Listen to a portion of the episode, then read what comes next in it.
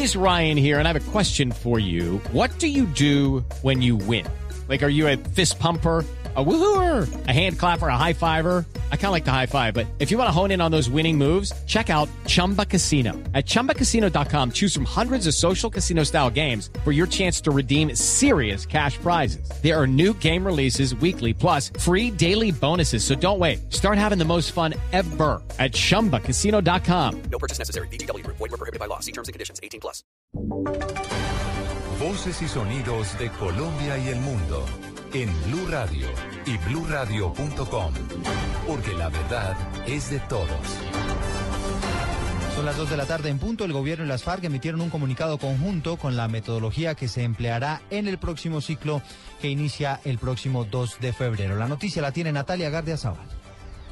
Hace pocos minutos, la guerrilla de las FARC y el Gobierno Nacional emitieron un comunicado conjunto en el que aseguraron que entre los días 15 y 18 de enero, representantes de las dos delegaciones se reunieron para acordar la metodología del ciclo 32 de diálogos que inicia el próximo 2 de febrero. En el documento aseguran que el próximo 10 de febrero los expertos de la Comisión Histórica del Conflicto y sus víctimas entregarán los informes y los relatores presentarán el informe en síntesis. Además, señalan que el 11 de febrero recibirán a la segunda comisión de organizaciones sociales para continuar con el trabajo de la subcomisión de género y que en el ciclo se discutirá el alcance y la metodología de trabajo de la subcomisión del punto fin del conflicto.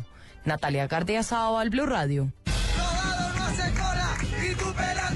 Blue Radio está en las calles de Venezuela. La oligarquía nos tendió una emboscada. Escuche la evolución de la crisis política y económica del vecino país con nuestros enviados especiales.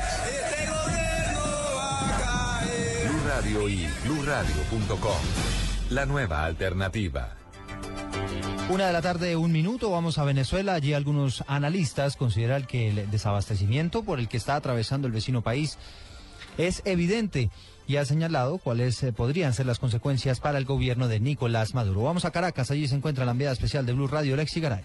La socióloga Carmen Balbas afirmó que entre más el gobierno del presidente Nicolás Maduro insiste en que no hay desabastecimiento y que los productos sí están disponibles, pero los acaparan algunos pocos, más el pueblo venezolano seguirá magnificando la situación y aumentará su sensación de desamparo estatal. Ahora, a medida que la situación vaya siendo resuelta, eso se va viendo.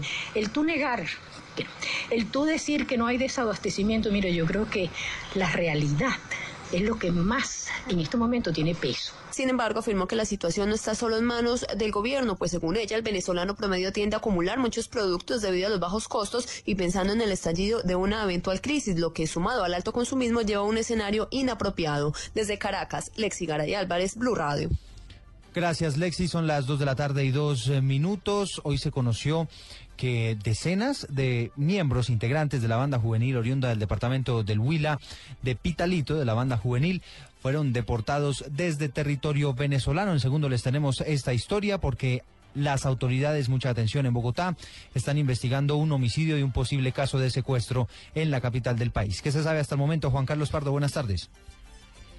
Buenas tardes, Eduardo. Pues los hechos sucedieron en la calle Sexta con 32, aquí en pleno centro de Bogotá según las primeras versiones de familiares de las víctimas, el hijo del dueño de la empresa de logística para eventos donde sucedieron los hechos, pues llegó en compañía de su novia y fueron abordados por los delincuentes. La joven mujer fue asesinada y el hombre al parecer habría sido secuestrado, según la versión de los familiares, debido a que su paradero hasta este momento se desconoce. La policía a esta hora adelanta las investigaciones del caso para establecer no solo los móviles, sino también los responsables de este hecho. Blue Radio también pudo establecer que los propietarios de la empresa ya habían denunciado amenazas en su contra por parte de extorsionistas que se identificaban como integrantes de las FARC, un hecho que están investigando las autoridades.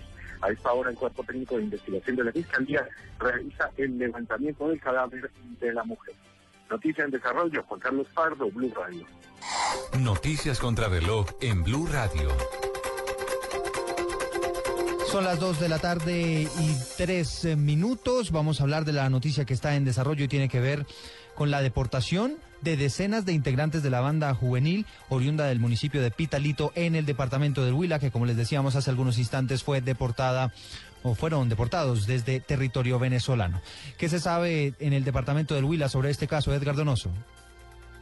Hola, Eduardo, buenas tardes. Eh, pues la banda marcial oriente del municipio de Pitalito, denominada Real Banda, se dirigía a una presentación en la ciudad de San Sebastián, estado del Táchira, en Venezuela, cuando fue interceptada por la Policía de Inmigración venezolana. Alexander Valencia Ramírez, eh, director de la banda, nos comenta acerca de toda esta situación que ha pasado de Táchira no les importó nada, el gobernador del estado de Táchira llamó mandó los papeles que se requerían, nosotros tenemos esos papeles que también se requerían, no, no les importó, y además de eso pues estuvimos prácticamente desde las 12 de febrero hasta las 9 de la noche finalizando, la policía de Táchira nos, nos organizó el recibidor, estos señores no nos dejaron recibir, entonces es humano, y aparte de eso pues salimos prácticamente que que las organizadoras de la han pasado una, un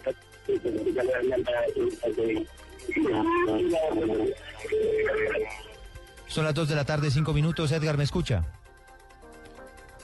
Edgar, ¿me escucha? Edgar, ¿cuántas personas fueron deportadas exactamente?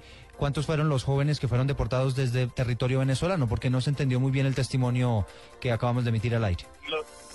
Los que nos comenta Alexander Valencia, su director, es que son cerca de 80 personas que se desplazaban en dos buses desde Colombia, entre jóvenes y padres de familia, los que fueron rechazados por el gobierno venezolano, y se encuentran en estos momentos en la frontera, y ellos solo esperan poder retornar a nuestro país sin ningún problema. Según que nos han acabado de decir, pues están esperando pues que se arreste uno de los buses que al parecer eh, fallas mecánicas, y entonces dice que aproximadamente hacia las 4 de la tarde esperan devolverse a nuestra tierra colombiana.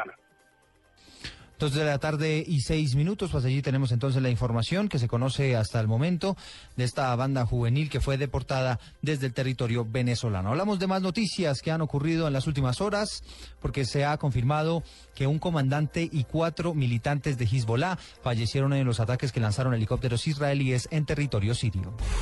Varias personas muertas y al menos 60 secuestradas en un ataque del grupo terrorista Boko Haram en el norte de, de Camerún. Uno de los detenidos el sábado en Atenas tiene una relación con la presunta célula yihadista desmantelada esta semana en Bélgica y la Fiscalía Federal pedirá su extradición, según se ha confirmado desde el gobierno belga. Dos de la tarde, seis minutos, la ampliación de estas noticias en blurradio.com.